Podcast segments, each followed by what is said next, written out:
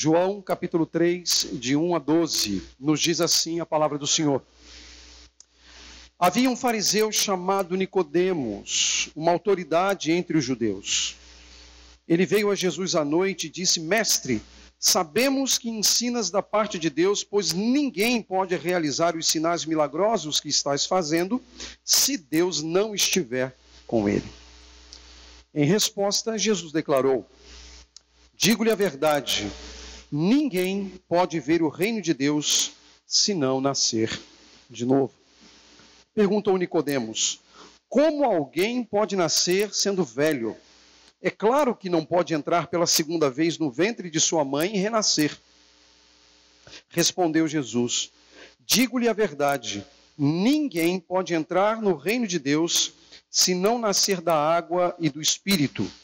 O que nasce da carne é carne, mas o que nasce do espírito é espírito. Não se surpreenda pelo fato de eu ter dito: é necessário que vocês nasçam de novo. O vento sopra onde quer você o escuta, mas não pode dizer de onde vem nem para onde vai. Assim acontece com todos os nascidos do Espírito. Perguntou Nicodemos: Como pode ser isso? Disse Jesus: Você é mestre em Israel e não entende essas coisas? Asseguro-lhe que nós falamos do que conhecemos e testemunhamos do que vimos, mas mesmo assim vocês não aceitam o nosso testemunho. Eu lhes falei de coisas terrenas e vocês não creram. Como crerão se lhes falar de coisas celestiais? Assentem-se, meus irmãos.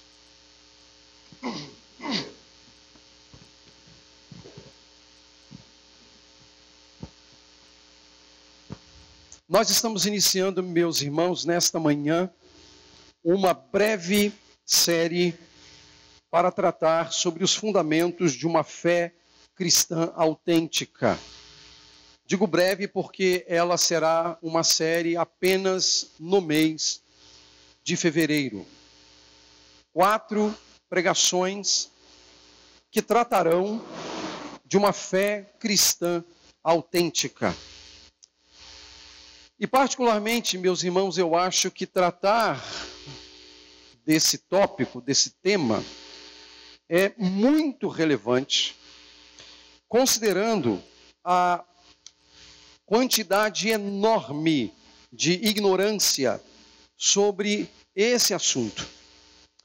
E essa ignorância tem levado muitas pessoas a viverem enganadas quanto à sua própria salvação.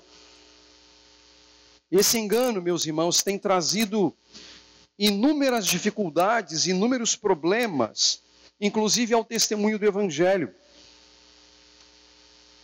Tem trazido efeitos desastrosos para as igrejas locais.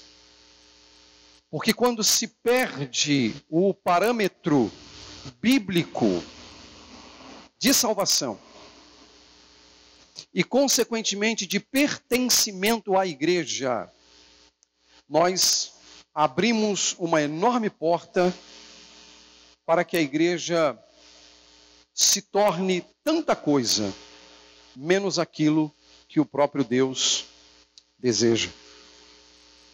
E nesta manhã, como você deve ter observado, o primeiro fundamento de uma fé cristã autêntica é o novo nascimento, ou também conhecido como regeneração.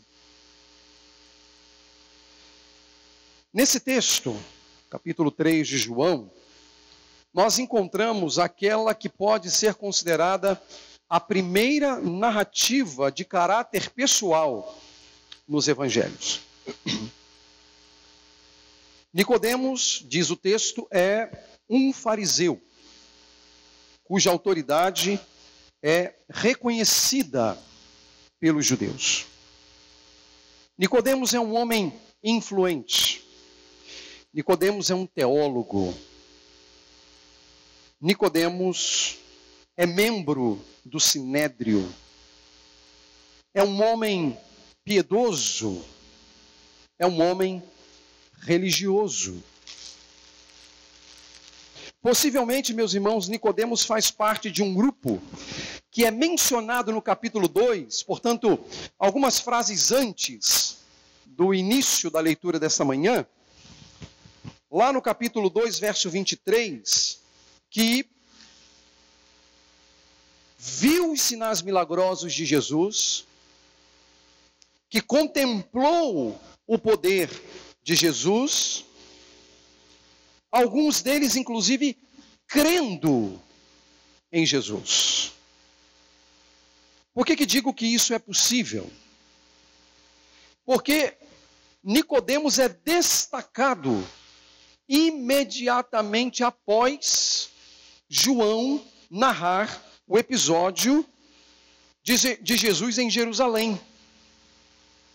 É a primeira ida de Jesus a Jerusalém depois do início do seu ministério. Certamente ele já havia visitado Jerusalém antes. Aos 12 anos, você vai lembrar, ele é encontrado no meio dos doutores no templo. Mas o seu ministério, a contar a partir dos seus 30 anos, tem agora nesta visita e neste encontro com Nicodemos, a sua primeira ida à cidade de Jerusalém. E possivelmente Nicodemos é uma testemunha dos milagres de Jesus. Alguém que compunha aquele grupo que havia testemunhado os milagres de Jesus. O historiador chamado Flávio Josefo, um historiador judeu, faz uma afirmação bastante importante numa obra sua chamada Antiguidades Judaicas, no capítulo 18 e ele usa as seguintes palavras para fazer uma referência ao grupo dos fariseus. Ele diz, abre aspas, cidades inteiras davam testemunhos valiosos da virtude dos fariseus, de sua maneira de viver e de seus discursos. Essa frase de Flávio Josefo parece ser antagônica a tudo que a gente conhece sobre os fariseus, não é verdade? Porque talvez a primeira categoria de palavras utilizadas para fazer referência aos fariseus é hipócritas. Mas não me parece ser esta a realidade, meus irmãos. É fato que entre os fariseus havia hipócritas, assim como entre os saduceus, assim como entre os essênios, assim como entre os herodianos, assim como entre os batistas, assim como entre os presbiterianos, assim como entre os congregacionais, assim como entre os pentecostais. Hipócritas existem em todo canto. Em todo lugar. Mas o testemunho de Flávio Joséfo aponta para a realidade de que cidades inteiras davam bom testemunho da vida dos fariseus. Eles eram pessoas piedosas, pessoas que oravam, pessoas que jejuavam, pessoas que davam esmolas, pessoas que guardavam a lei. E não há nada de ruim nisso. E fariseu que era Nicodemos pertence a este grupo. E esse homem, diz a Escritura, vai ao encontro de Jesus com uma constatação, e ele o faz à noite. O que não significa absolutamente nada. O fato de Nicodemos ir a Jesus à noite não significa absolutamente nada. Eu já ouvi muita coisa. Ah, ele foi a Jesus à noite porque ele estava com vergonha, ou porque ele estava com medo do que poderiam dizer. Se isso fosse verdade, eu acredito que o próprio João, inspirado pelo Espírito, teria lavrado isso no texto, mas não há nenhuma informação. E tudo o que nós dissermos sobre essa ida de Nicodemos ao encontro de Jesus à noite é só conjectura, não é palavra de Deus revelada. É conjectura. O texto diz apenas que ele foi à noite. Deve ter tido seus motivos para ir à noite. Certamente. E aparentemente ele faz, ele o faz representando outras pessoas, porque ele utiliza a primeira pessoa do plural ao dizer: Sabemos, mestre, Nós sabemos que ensinas da parte de Deus.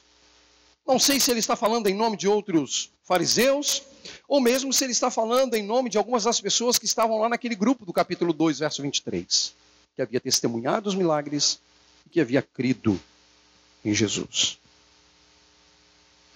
Talvez o elemento em comum que se pode dizer é que todos eles estavam aguardando a chegada do reino de Deus. Essa expectativa da chegada do reino de Deus para o judeu do primeiro século, isso é muito agudo no primeiro século. Por causa da opressão romana, há uma expectativa enorme da chegada do reino e, consequentemente, da chegada do Messias. Isso talvez tenha levado Nicodemos a questionar se ele não seria, no caso Jesus, o Messias. A sua indagação inclusive dá início a um importante diálogo, cujo tema principal passou a ser a necessidade de um novo nascimento. E é interessante, a necessidade de um novo nascimento, mesmo a um religioso e teólogo devoto. Pois essa, essa é a condição de Nicodemos. Ele é um teólogo devoto, mas que não havia nascido de novo.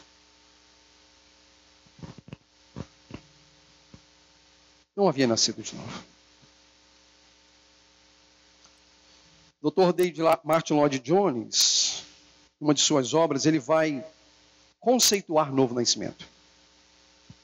E ele diz assim: é o ato divino por meio do qual o princípio de vida é implementado em uma pessoa, resultando em uma santa disposição ao pecador regenerado. Repito, é o ato divino por meio do qual o princípio de vida é implantado em uma pessoa, resultando em uma santa disposição ao pecador regenerado.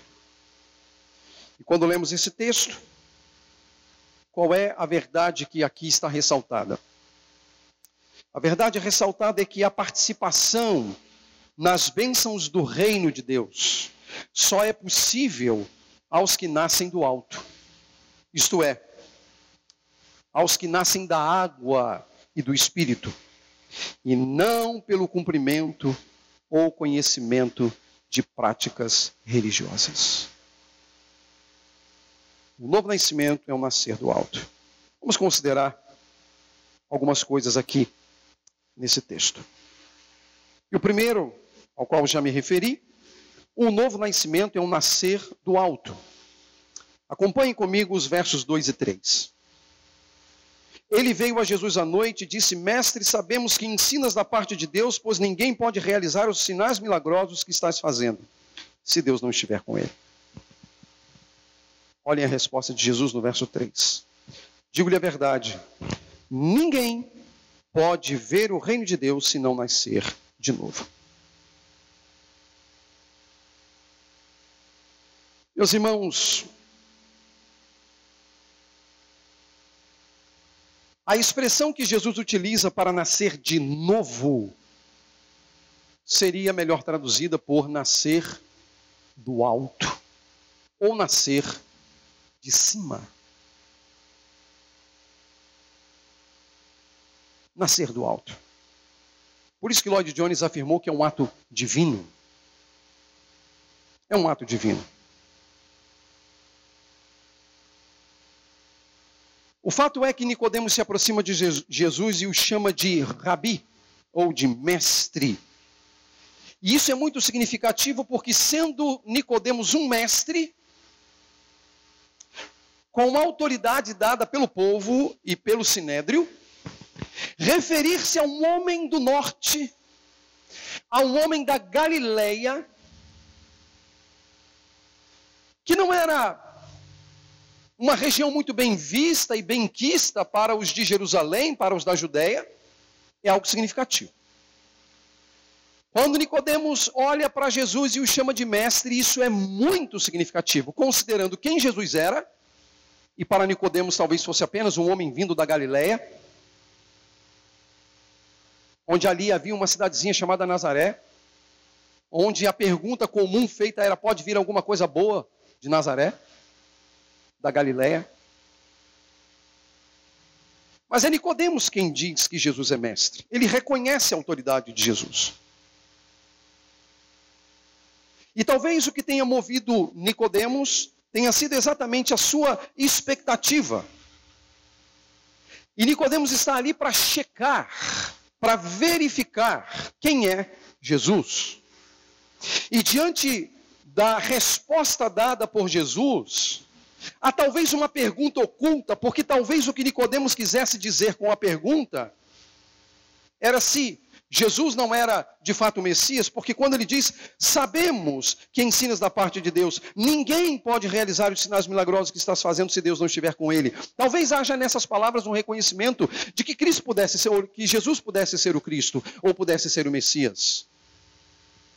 Como se uma pergunta oculta estivesse presente. E diante dessa pergunta oculta, Jesus é claro e incisivo na resposta. Ele afirma a necessidade de nascer do alto, isto é, nascer de cima. E a quem? A um religioso teólogo judeu. Nascer do alto, nascer de cima. O novo nascimento, portanto, meus irmãos, é algo que nós não podemos produzir nós não podemos realizar.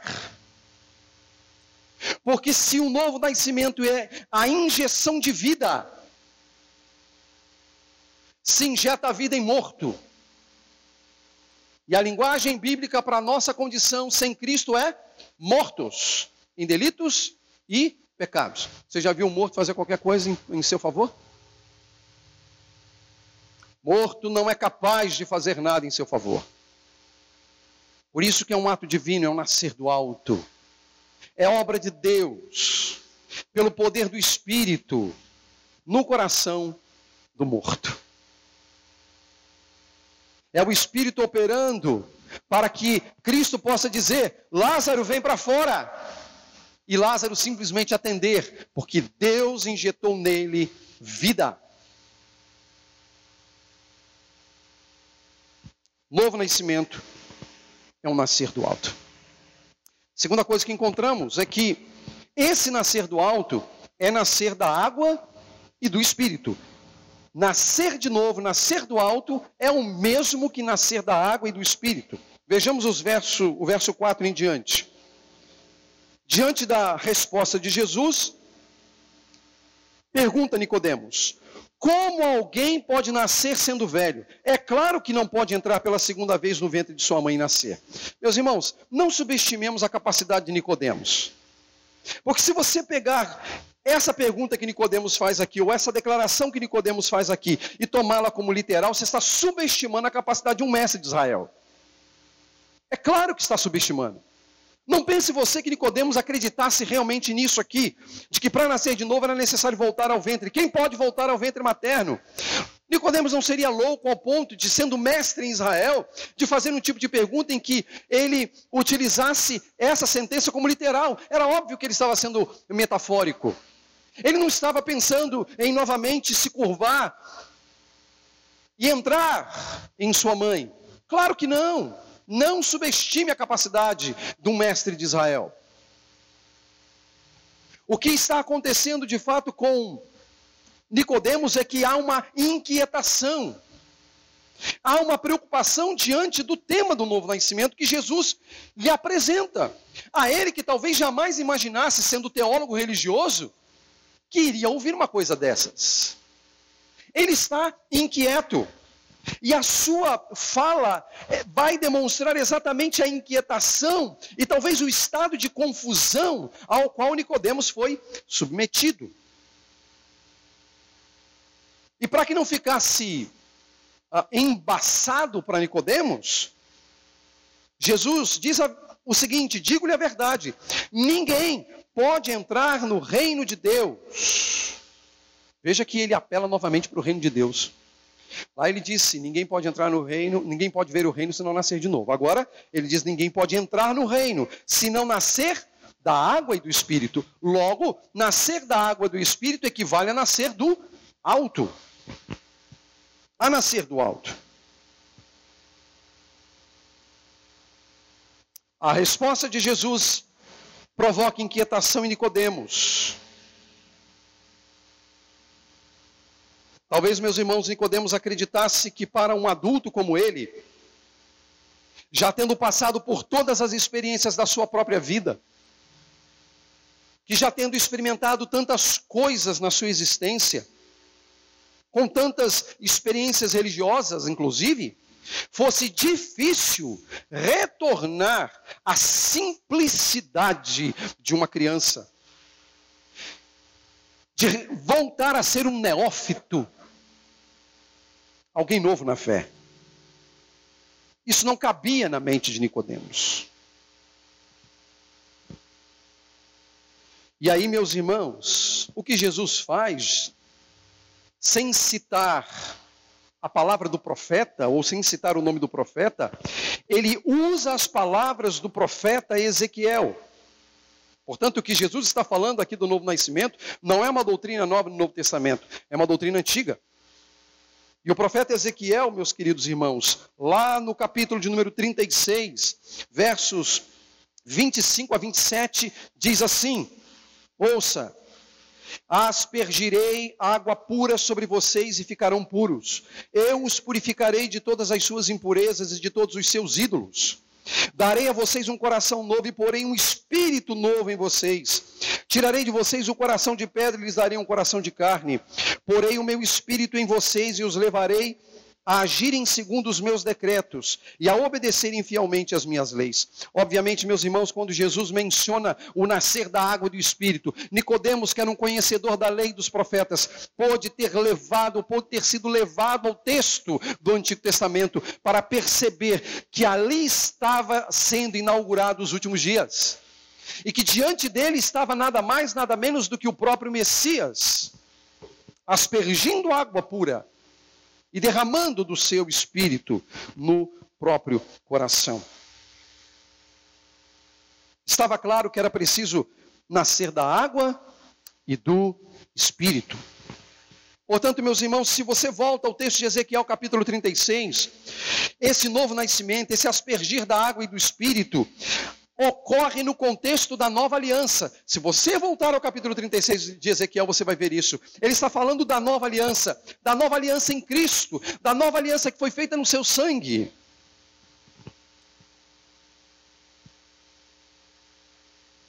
Só que isso não se daria por esforços humanos, não seria pela carne, mas obra do Espírito de Deus, como o vento que é livre. Veja, o que nasce da carne é carne, mas o que nasce do espírito é espírito. A palavra carne aqui é alusão ao nascimento que todos nós experimentamos e por isso nós estamos aqui. Nós nascemos um dia de nossa mãe. Estamos aqui. O que nasce da carne é carne. O que nasce do espírito é espírito. As coisas carnais não herdam as coisas espirituais. É preciso nascer do alto, é preciso nascer da água e do espírito. O Espírito de Deus opera isso. Ele é livre como o vento para cumprir os seus propósitos.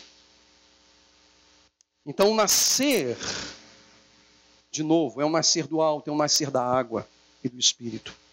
Mas também o texto, meus irmãos, nos afirma que não se pode alcançar o reino por meio de atos religiosos. Volto a dizer, nem eu nem você alcançaremos o reino por meio de atos religiosos. Olhem as palavras do Senhor Jesus. Diante daquilo que Jesus apresenta a Nicodemos, Nicodemos diz: "Como pode ser isso?" Verso de número 9. Resposta de Jesus: "Você é mestre em Israel e não entende essas coisas?" Você é religioso e não entende essas coisas? Nicodemos, você é conhecedor da lei dos profetas e não entende essas coisas. Você é teólogo e não entende essas coisas.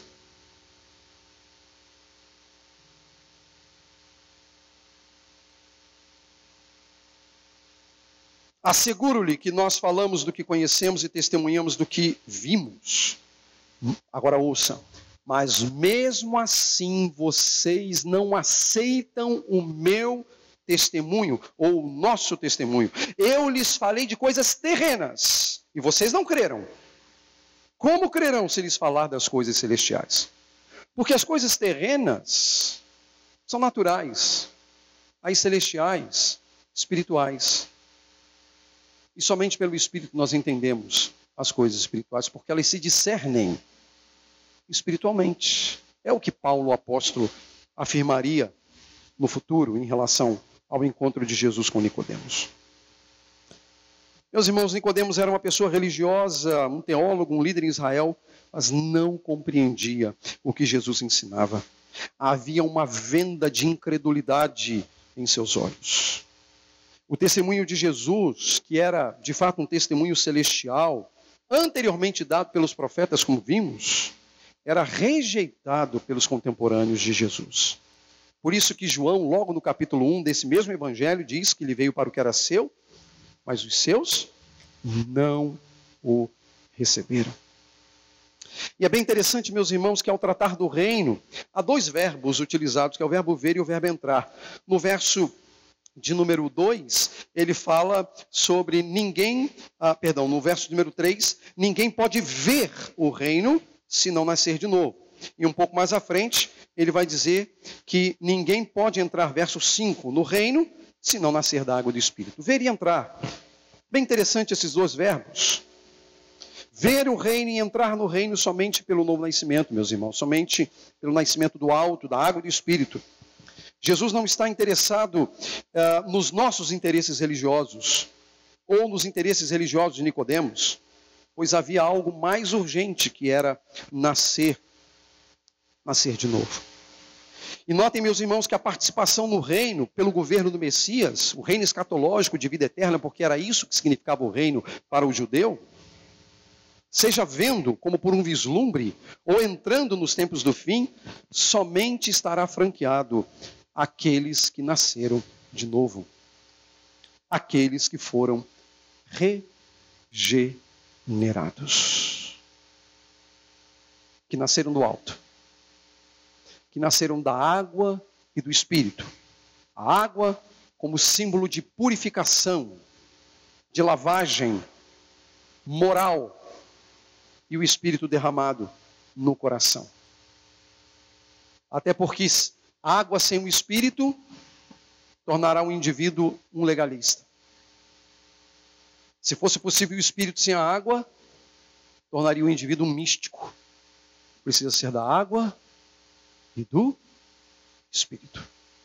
Isso é o nascer do alto.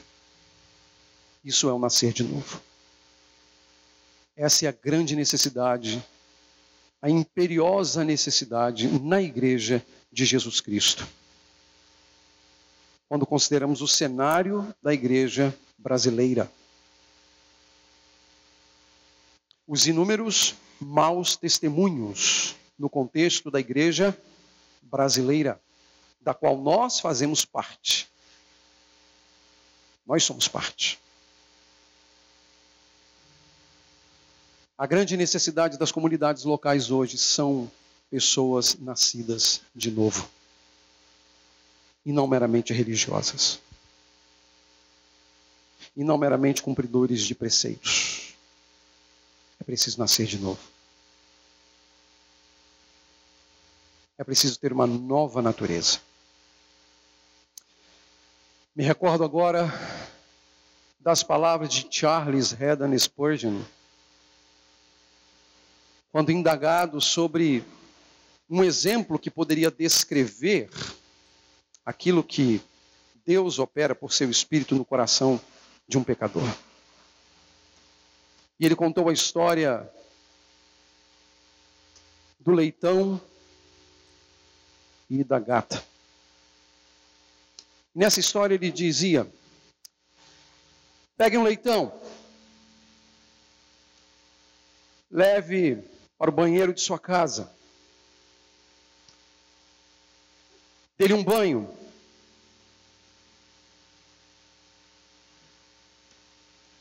Coloque perfume.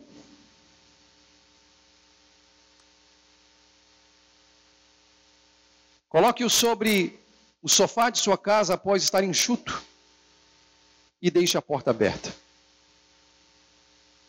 ele voltará para a sujeira. Mas você é paciente e pega novamente o leitão e faz o mesmo ritual de purificação e o coloca sobre o sofá com a porta aberta. Ele voltará para a sujeira. Por quê? Essa é a natureza dele.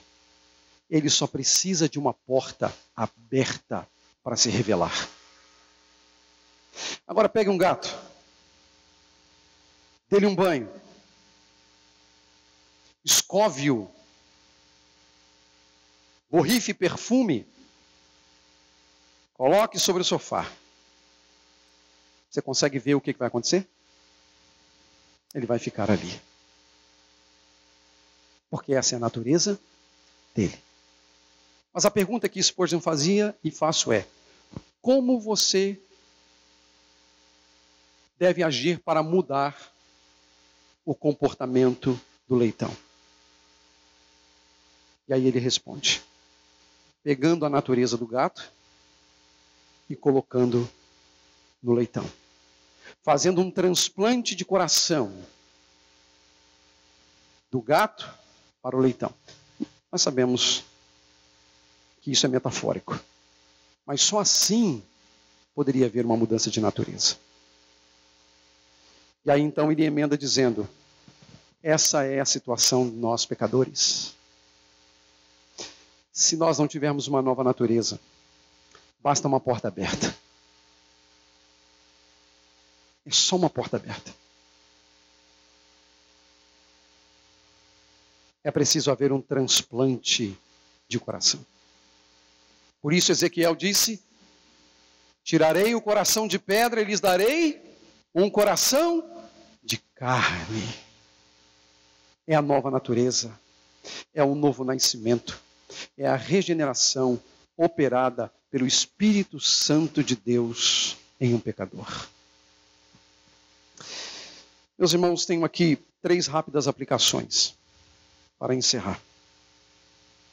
Vamos considerar algumas coisas que podem ser úteis a todos nós, baseadas, obviamente, no texto a fim de agradarmos a Deus.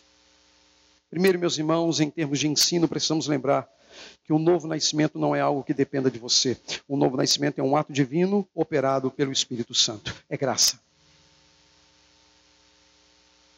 É graça.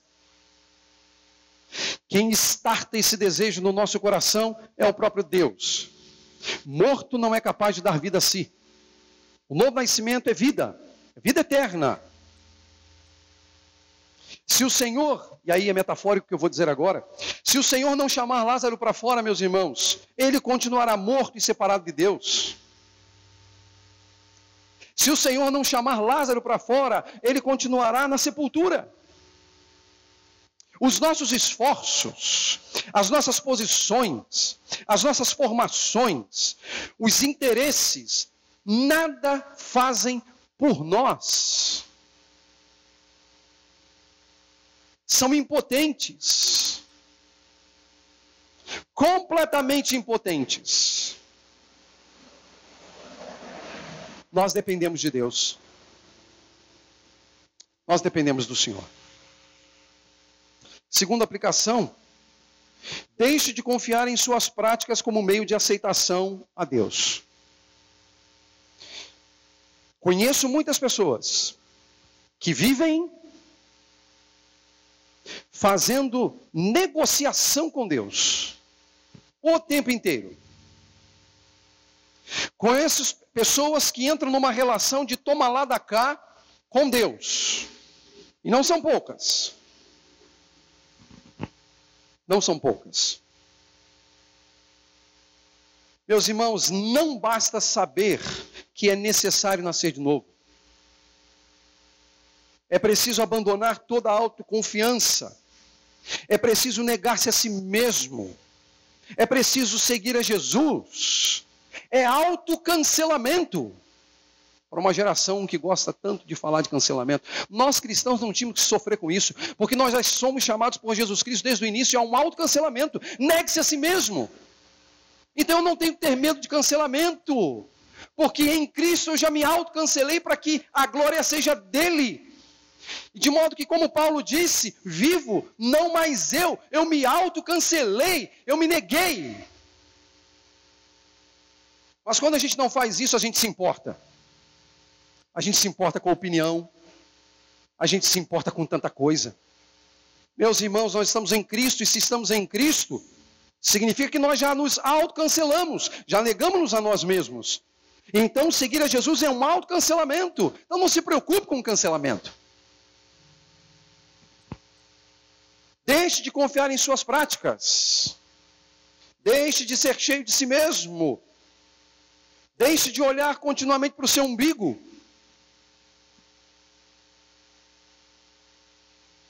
Não é necessário apenas, ou não basta apenas ter a consciência da necessidade de nascer de novo. É preciso abandonar a autoconfiança.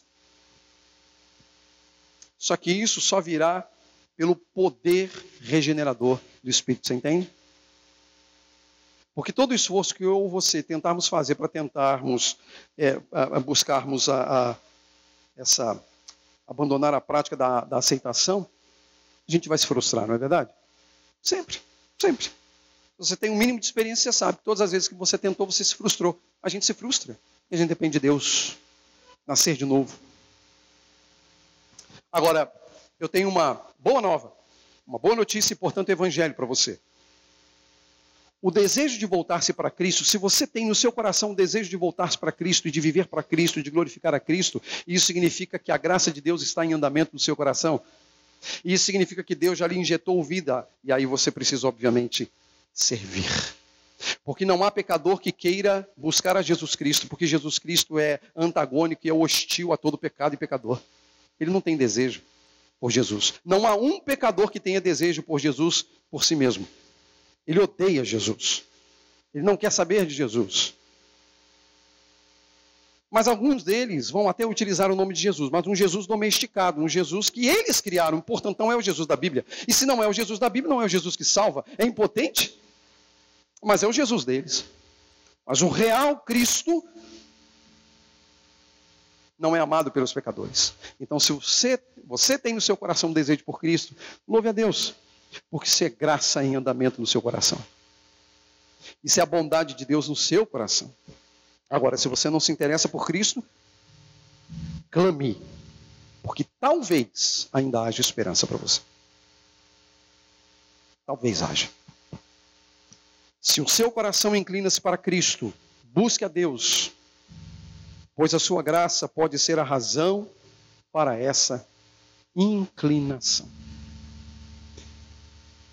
As palavras de Jesus a Nicodemos, portanto, foram: ninguém pode ver o reino de Deus se não nascer de novo. Posteriormente ele diz: Ninguém pode entrar no reino de Deus se não nascer da água e do Espírito. Ninguém é ninguém. Não há exceções.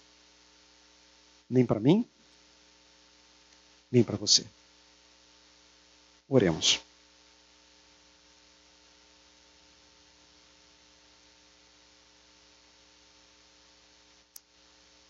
Reconhecemos, ó Deus, diante da tua palavra, a nossa incapacidade. Reconhecemos, ó Deus, que somos necessitados, pobres, cegos, nus. Não há nada, ó Deus, que nos recomende a Ti. Precisamos do teu espírito. Precisamos, ó Deus, da tua graça em andamento nos nossos corações. Por isso, Senhor, nós imploramos que o Senhor tenha misericórdia de todos nós. Ó Deus, nós precisamos do Senhor.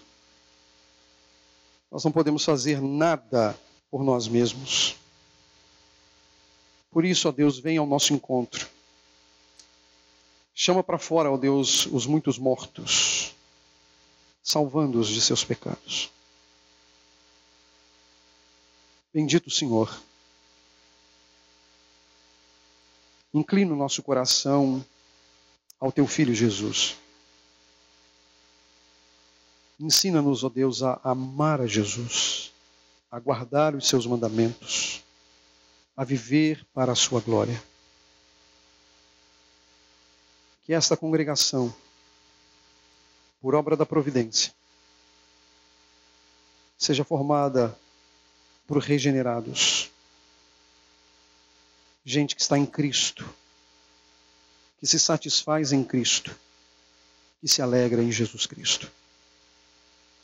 Repouse sobre nós o teu cuidado. Rogamos em nome de Jesus. Amém.